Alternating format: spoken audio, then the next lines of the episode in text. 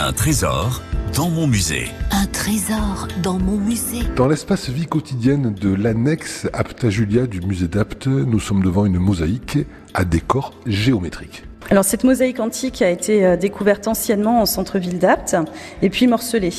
Donc là, elle provient de la collection particulière d'André Marius Garcin qui était greffier au tribunal d'Apt et qui, euh, à la fin du 19e siècle, était également un érudit local qui avait constitué un véritable musée privé à son domicile. Sandra Poezevara, directrice du service patrimoine et musée de la ville d'Apt. Un trésor Un trésor dans mon musée. Là, il s'agit d'un revêtement de sol, ce qu'on appelle un opus tessellatum polychrome à décor géométrique. En fait, il est composé de petites tesselles de calcaire et de marbre. Il est daté des années 130, 150 après Jésus-Christ. Le fragment là que l'on a aujourd'hui donc se compose de deux carrés encadrés par une tresse à deux brins. L'un des carrés comporte quatre étoiles avec quatre pointes noires sur fond blanc. L'autre, un fleuron en forme de calice euh, trifide cerné de noir. On remarque qu'il y a encore des traces d'incendie qui sont visibles dans la partie basse de la mosaïque.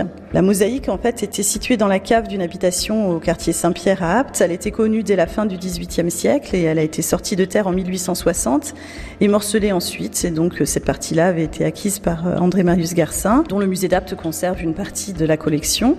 Et elle a été restaurée en 2010 dans l'atelier de restauration des mosaïques du musée de l'Arlentique. Un trésor Un trésor dans mon musée.